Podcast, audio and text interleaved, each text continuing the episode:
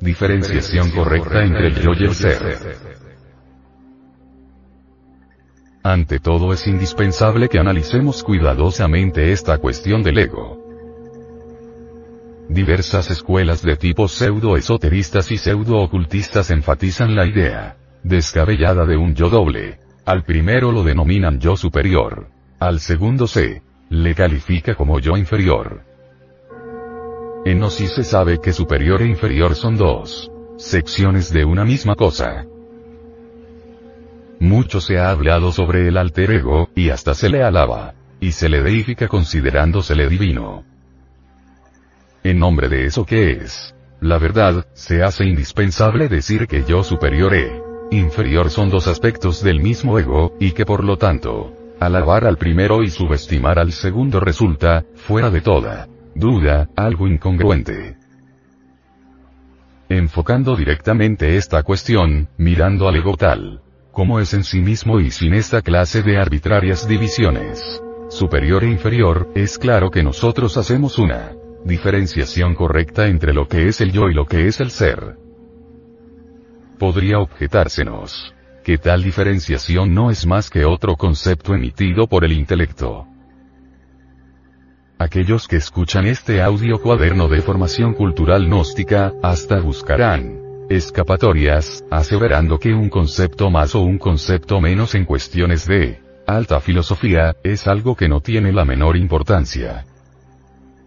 Hay quienes inclusive pueden darse el lujo de escuchar estas afirmaciones y luego olvidarlas, para poner atención en algo que sí consideran de importancia. Las gentes de conciencia dormida suelen pasar por alto afirmaciones de este tipo, debido a que ya están cansadas con tanta teoría. Esas personas se dicen a sí mismas, ¿qué importa una teoría más? ¿Qué importa una teoría menos?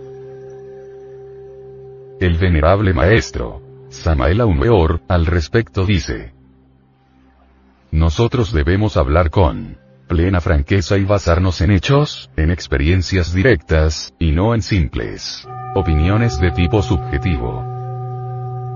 Voy a decirles, amigos míos, lo que me consta, lo que he visto y oído, y si ustedes quieren aceptar mis aseveraciones, bien lo hacen, mas si quieren rechazarlas, es cosa de ustedes. Todo ser humano es libre para aceptar o rechazar, o interpretar las enseñanzas como bien quiera. En el principio de mi actual reencarnación, yo también, como muchos de ustedes, había leído variados libros pseudo-esotéricos y pseudo-ocultistas. Buscando cómo ustedes lo han hecho, pasé por diversas escuelas y conocí multitud de teorías. Es ostensible que a fuerza de tanto leer y releer, llegué también a creer en la existencia de los dos yoes. El superior y el inferior. Los distintos preceptores me decían que había que dominar al yo inferior por medio del yo superior, para poder llegar algún día al adeptado. Confieso francamente y sin ambajes, que yo estaba completamente convencido de la existencia de los tales dos yoes. Afortunadamente, un acontecimiento místico trascendental vino a sacudirme intensamente en el fondo de mi alma. Sucedió que una noche cualquiera, no importa la fecha, ni el día, ni la hora, hallándome fuera del cuerpo físico, en forma completamente consciente y positiva, vino a mí, mi real ser interno, el íntimo. Sonriendo, el bendito me dijo, Tú tienes que morir. Estas frases del íntimo me dejaron perplejo, confundido, anonadado. Con un poco de temor, interrogué a mi ser interior, Adman, diciéndole. ¿Por qué tengo que morir? Déjame vivir un poco más. Yo estoy trabajando por la humanidad. Todavía recuerdo aquel instante en que él bendito, sonriendo, me repitiera por segunda vez. Tú tienes que morir. Después, él, adorable me mostró en la luz astral aquello que debía morir en mí mismo. Entonces vi al yo pluralizado formado por multitud de entidades tenebrosas, verdadero enjambre de sujetos perversos, agregados psíquicos de distinta clase, demonios vivientes, personificando errores. Así fue, amigos míos, como vine a saber que el yo no es algo individual, sino una suma de agregados psíquicos, un total de múltiples yoes pendencieros y gritones. Algunos de estos representan la ira, otros la codicia, aquellos la lujuria, estotros. La envidia, estotros el orgullo. Después continúan la pereza, la gula y todos sus infinitos derivados. No vi realmente en el ego nada digno de ser adorado, ningún tipo de divinidad, etc. Al llegar a esta parte de mi exposición, no sería extraño que algunos asistentes objetaran mis palabras, diciéndome. Posiblemente usted, señor, vio a su yo inferior, suma de agregados psíquicos, como afirma el budismo oriental. Bien. Distinto sería su concepto si hubiera percibido al yo superior en toda su grandeza. Conozco muy bien, amigos, las diversas formas de intelectualización que ustedes tienen, sus escapatorias, sus evasivas, sus distintas justificaciones, sus reacciones, sus resistencias, el deseo de hacer resaltar siempre todo lo que tenga sabor a ego. Es claro, que el ego no tiene ganas de morir y que no solo quiere continuar en alguna forma exquisitamente sutil, sino en las formas más densas y groseras. A nadie le puede gustar ver su querido yo, reducido a polvareda cósmica, así porque sí, porque un fulano. Cualquiera lo dijo en una sala de conferencias. Es apenas normal que el ego no tenga ganas de morir y que busque filosofías consoladoras que le prometan un rinconcito en el cielo, un puesto en los altares de las iglesias, o un más allá lleno de infinita felicidad. Lamentamos de verdad tener que desilusionar a las gentes, pero no nos queda más remedio que ser, dijéramos, lapidarios, francos y sinceros en estas cuestiones tan graves. Como quiera que a los gnósticos nos gusta hablar con hechos concretos, claros y definitivos, no tendré ahora ningún inconveniente en narrar otro suceso insólito, con el propósito de demostrarles que el yo superior no existe. Otro día, estando en profunda meditación, de acuerdo con todas las reglas que manda el Jnana Yoga, entré en algo que se conoce como Nirvikalpa Samadhi. Entonces abandoné todos los cuerpos suprasensibles y penetré en el mundo del Logos solar, convertido en un dragón de sabiduría. En tales momentos logoicos, más allá del cuerpo, de los afectos y de la mente, quise saber algo sobre la vida del gran Kabir. Jesús. Fue precisamente en ese instante cuando me vi a mí mismo convertido en Jesús de Nazaret, haciendo milagros y maravillas en la Tierra Santa. Todavía recuerdo aquel instante en que fuera bautizado por Juan en el Jordán. Me vi dentro de un templo a las orillas de ese río. El precursor estaba vestido con hermosa túnica, y al acercarme a él, mirándome fijamente exclamó, Quítate Jesús tu vestidura, porque voy a bautizarte. Pasé al interior del santuario, y echando sobre mi cabeza el aceite de la unción y después un poco de agua, oró y yo me sentí transformado. Lo que siguió después fue maravilloso. Sentado en un salón vi tres soles divinales. El primero era el azul del Padre, el segundo el amarillo del Hijo, y el tercero el rojo del Espíritu Santo. He ahí. Los tres logos. Brahma, Vishnu y Shiva. Al salir de aquel estado estático, al regresar a mi cuerpo físico, mi confusión fue tremenda. Yo, Jesús de Nazaret. Yo, el Cristo. Válgame Dios y Santa María. Un mísero pecador, un gusano de lodo de la tierra que, ni siquiera es digno de desatarle las sandalias al Maestro, convertido así porque sí en Jesús de Nazaret. Bastante preocupado por todo esto, resolví volver a entrar en meditación y repetir la experiencia mística, cambiando únicamente el motivo de ella. Ahora, en vez de querer saber algo sobre la vida de Jesús, me interesé por Juan y el bautismo del Nazareno. Vino después el estado místico anterior. Abandoné todos los cuerpos suprasensibles, y quedé nuevamente en el estado logoico.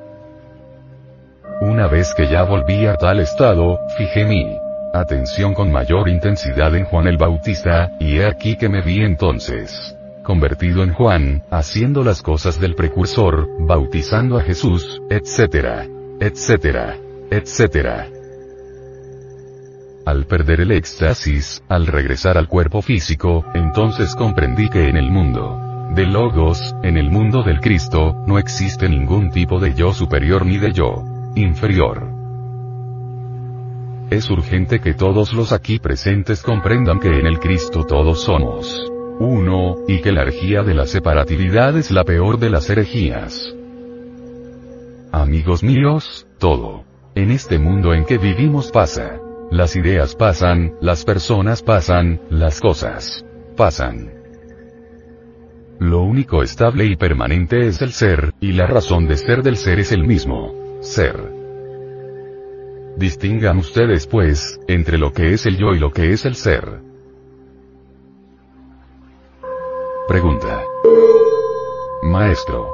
¿De qué sustancia están hechos los agregados psíquicos que constituyen el mí mismo? Respuesta. Señores y señoras, es indispensable que ustedes comprendan lo que es la mente y sus funciones. El animal intelectual, equivocadamente llamado hombre, todavía no posee una mente individual, no la ha creado, no la ha fabricado.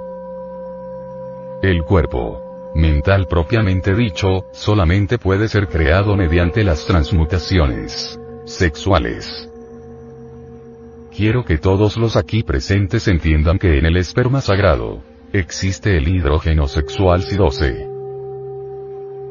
Indubitablemente, el esoterista que no derrama el vaso de Hermes, que no eyacula el semen, de hecho origina dentro de su organismo maravillosas transmutaciones de la libido, cuyo resultado es la creación del cuerpo mental individual.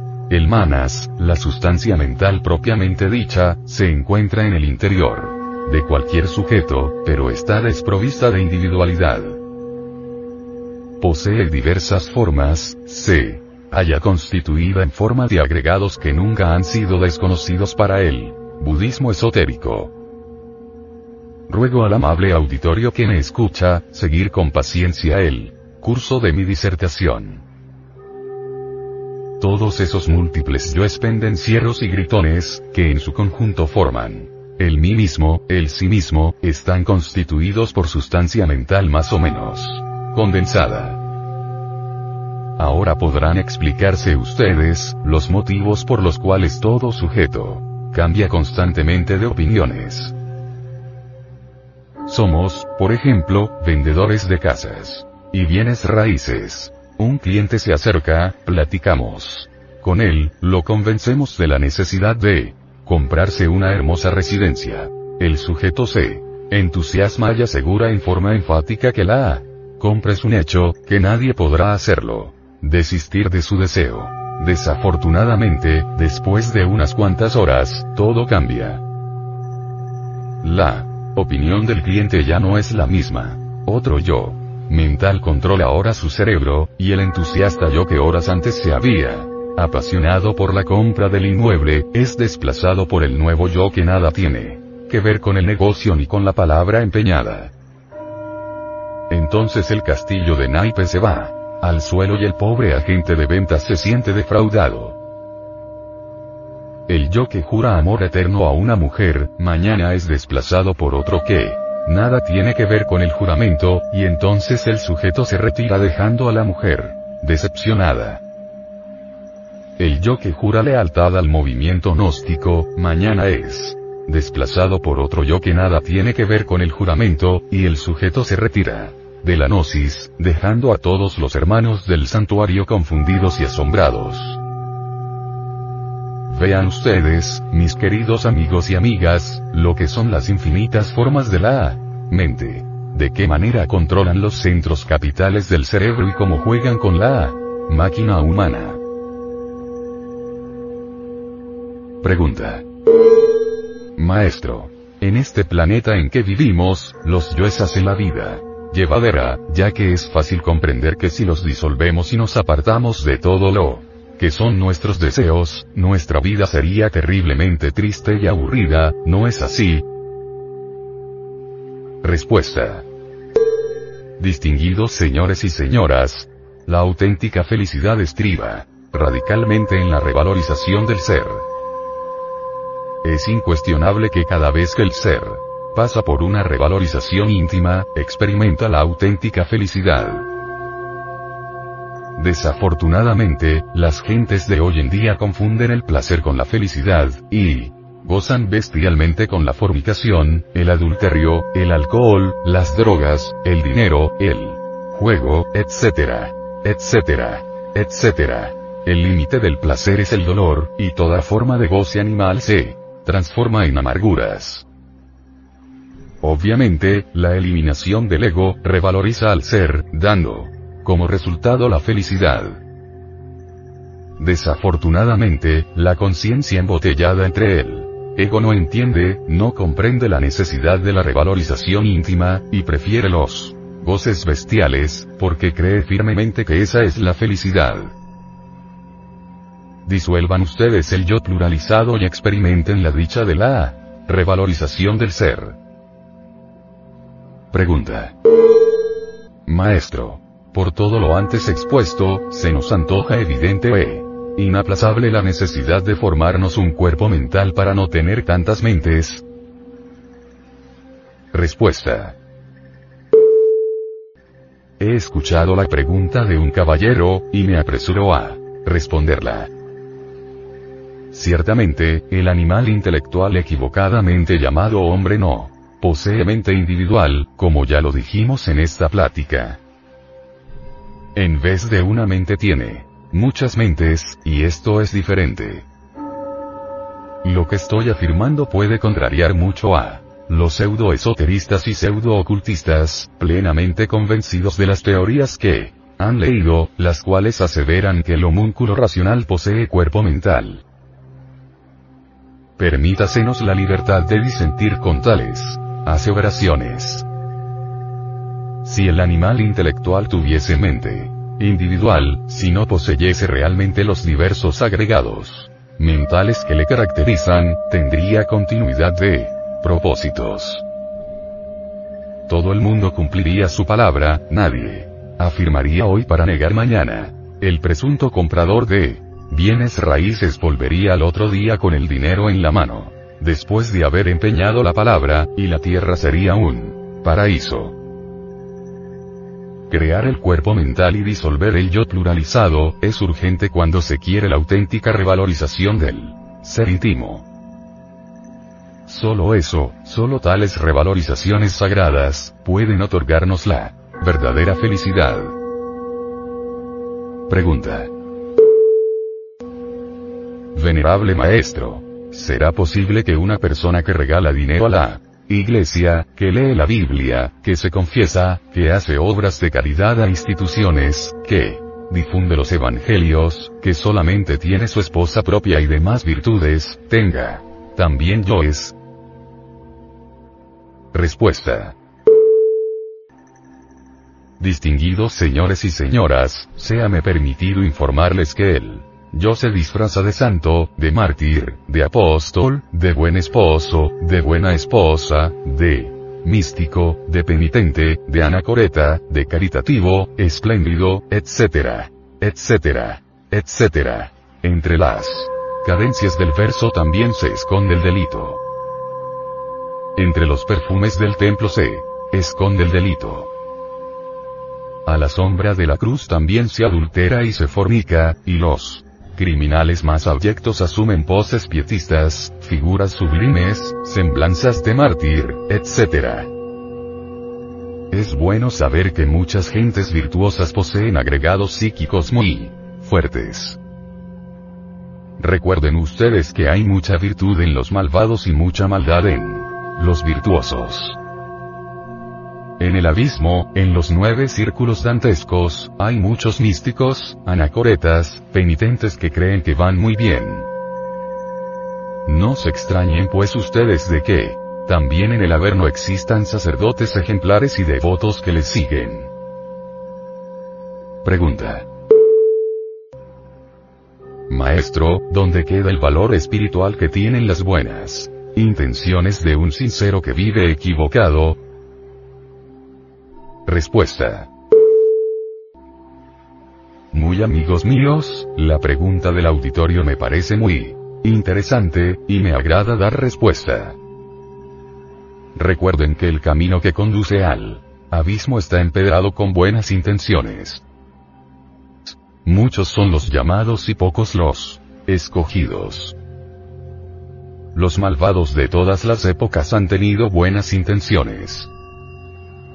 Hitler, lleno de magníficas intenciones, atropelló a muchos pueblos y por su culpa murieron millones de personas en las cámaras de gas, o en los campos de concentración, o en los paredones de fusilamiento, o en inmundas mazmorras. Indubitablemente, ese monstruo quería el triunfo de la gran Alemania y no ahorraba esfuerzos de ninguna especie en este sentido.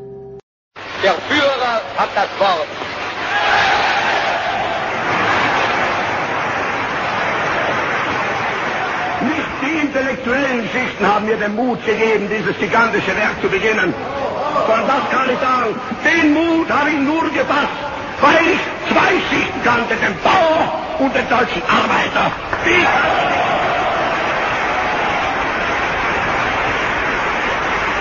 Vielleicht wird manch unter Ihnen sein, der es mir nicht verzeihen kann, dass ich die marxistischen Parteien vernichtete. Aber mein Freund, ich habe die anderen genauso vernichtet. Jesus.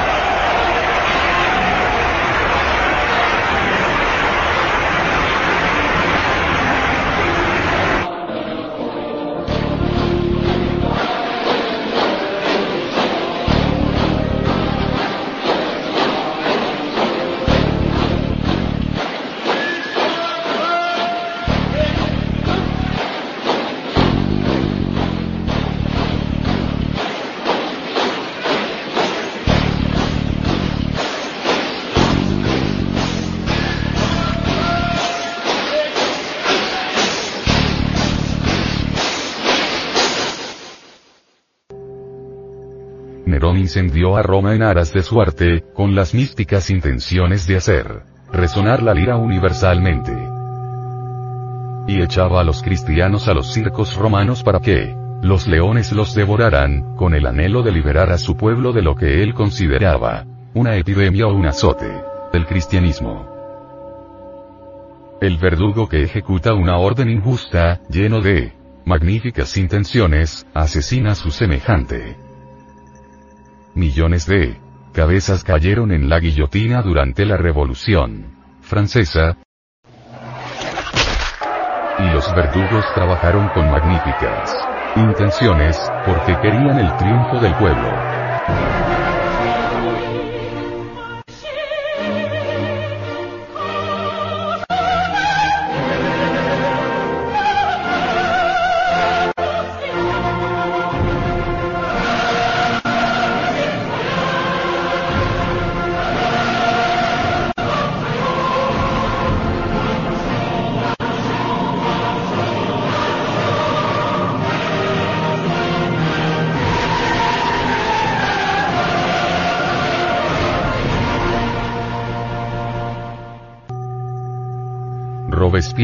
De magníficas intenciones, llevó a muchos inocentes al cadalso.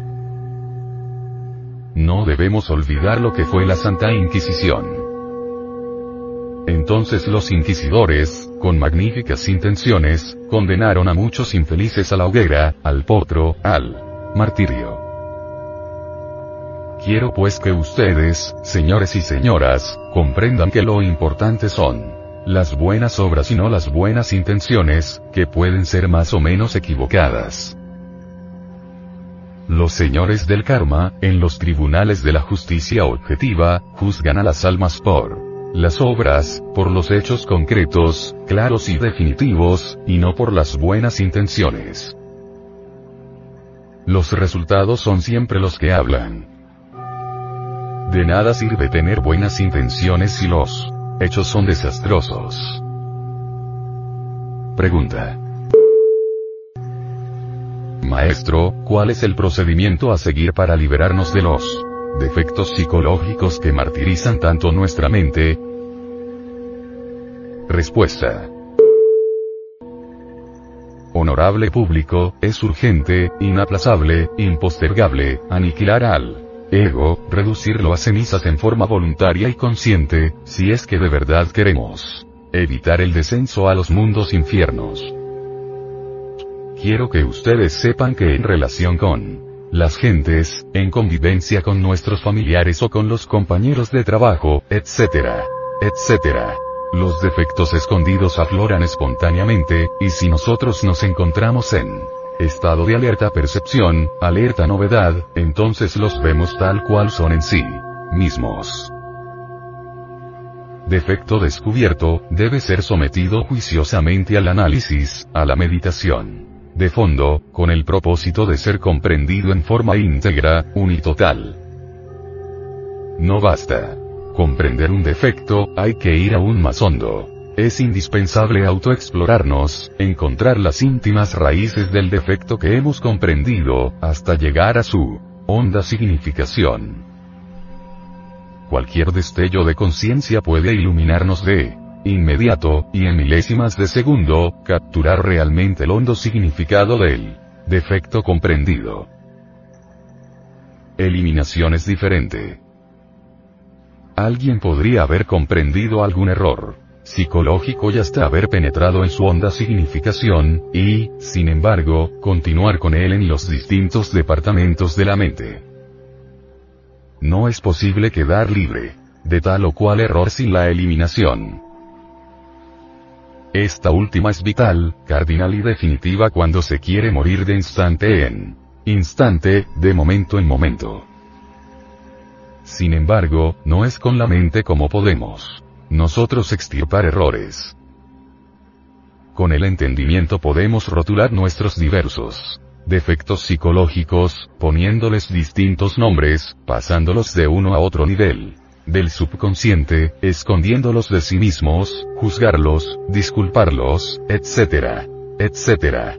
Más. No es posible alterarlos fundamentalmente ni extirparlos.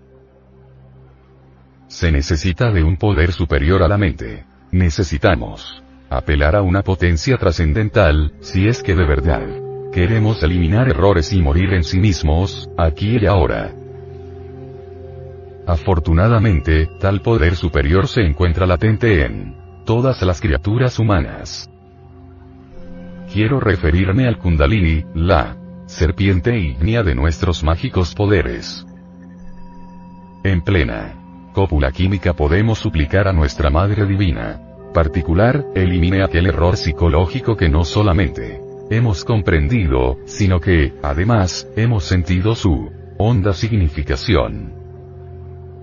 Podéis estar seguros de que nuestra Madre Cósmica particular, empuñando la lanza de Eros, herirá de muerte al agregado psíquico que personifica el error que necesitamos eliminar. Es precisamente con esta asta santa, emblema maravilloso de la energía, creadora, el arma con la cual Devi Kundalini eliminará de nosotros mismos, aquí y ahora, el defecto que queremos aniquilar. Naturalmente, la eliminación de estos agregados se realiza en forma progresiva, pues muchos de ellos se procesan en los 49 niveles del subconsciente. Esto significa que cualquier defecto psicológico está representado por millares de agregados psíquicos que se gestan y desarrollan en los 49 niveles subconscientes de la mente. Alguien podría no ser fornicario en la zona intelectual, y, sin embargo, serlo en las zonas más profundas del subconsciente. Muchos místicos que fueron sumamente castos en el nivel meramente intelectivo, y hasta en 20 o 30 niveles subconscientes, fracasaron en niveles más profundos cuando fueron sometidos a pruebas esotéricas. Alguien podría no ser ladrón en el nivel meramente racional y hasta en 48 niveles subconscientes, y, sin embargo, serlo en el nivel 49. Así pues, los defectos son polifacéticos, y sujetos muy santos pueden ser espantosamente perversos en los niveles más hondos de la subconsciencia. A través de las pruebas esotéricas, los iniciados se autodescubren.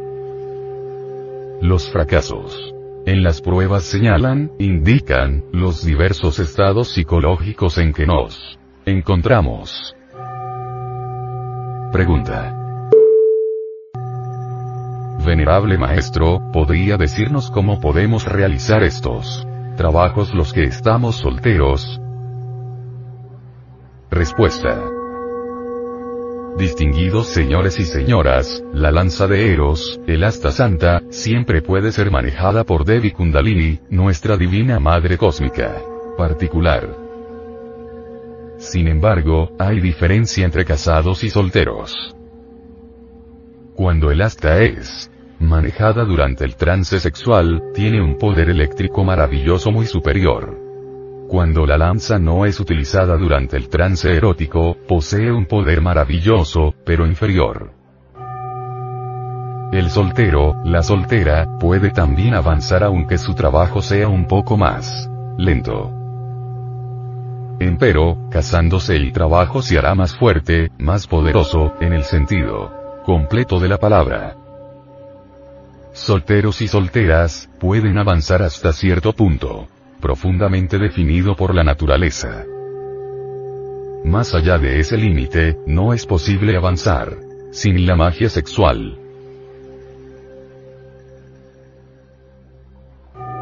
Si uno se encuentra en el estado de alerta percepción, alerta novedad, verá que en medio de las circunstancias diversas de la vida, los defectos que llevamos escondidos afloran espontáneamente. Y entonces los vemos. Defecto descubierto debe ser enjuiciado analíticamente. Y una vez enjuiciado, debemos entonces desintegrarlo, reducirlo a polvareda cósmica Incuestionablemente, la mente no puede alterar fundamentalmente ningún defecto. La mente puede rotularlo con distintos nombres, pasarlo de un departamento a otro, mas jamás alterarlo radicalmente. Necesitamos de un poder que sea superior a la mente. Afortunadamente, este poder existe en el fondo de cada uno de nosotros. Quiero referirme en forma enfática al poder de Kundalini. Palabra extraña para muchos que jamás han leído nada sobre esoterismo o yoga o algo por el estilo. En todo caso, Kundalini entre los indostanes es el fuego sagrado. Dentro de cada uno de nosotros hay un fuego sagrado que puede entrar en actividad. Tal fuego en los tiempos antiguos fue representado por Isis, María, Adonía, Insoberta, Rea, Cibeles, Tonantzin, etcétera. Ese fuego es maternal, es la divina madre cósmica en nosotros. Es Dios Madre en el fondo más íntimo de nuestro corazón. Si apelamos a ese fuego divinal, si apelamos a ese kundalini de los indostanes, entonces podemos pedirle, elimine el defecto que ya hemos enjuiciado y observado previamente. Kundalini, la madre cósmica, simbolizada por la Virgen de todas las religiones antiguas, procederá eliminando de nuestra psiquis el tal defecto, destruyendo el yo que lo personifica, reduciéndolo a ceniza, a polvareda cósmica. Cuando eso sea, el porcentaje de conciencia y embotellado, enfrescado, se liberará, se emancipará. Y si continuamos con este procedimiento psicológico trascendental, revolucionario, podremos en verdad desintegrar a todas esas múltiples personas que llevamos en nuestro interior. Cuando eso se cumpla, cuando toda la totalidad del yo haya sido reducida a cenizas, convertida en polvareda cósmica, la esencia, la conciencia quedará libertada. Y será entonces cuando gozaremos de la verdadera y auténtica felicidad. Será entonces cuando en verdad conoceremos la libertad. Será entonces cuando en verdad estaremos iluminados. Será entonces cuando podremos experimentar por sí mismos y en forma directa eso que es la verdad.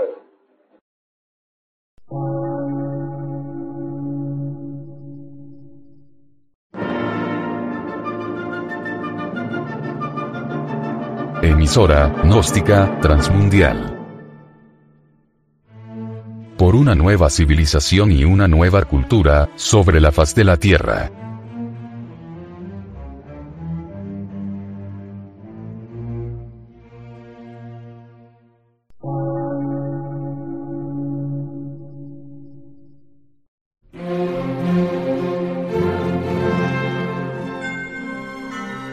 De radiodifusión. Científico, artístico, místico y filosófico. De la Asociación Colombiana de Centros de Estudios Gnósticos, Antropológicos, Psicológicos y Culturales. A. C.